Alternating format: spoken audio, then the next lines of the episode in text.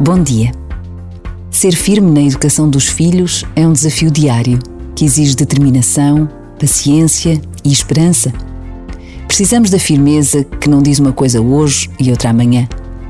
Precisamos da paciência que aceita fragilidades sem se deixar irritar. Precisamos de esperança, porque desconhecemos a capacidade que cada filho tem dentro de si para crescer, para se superar. E precisamos de acreditar que não estamos sós. Deus está conosco. Por vezes basta a pausa de um minuto para calarmos uma queixa ou dizermos a palavra certa a quem está ao nosso lado.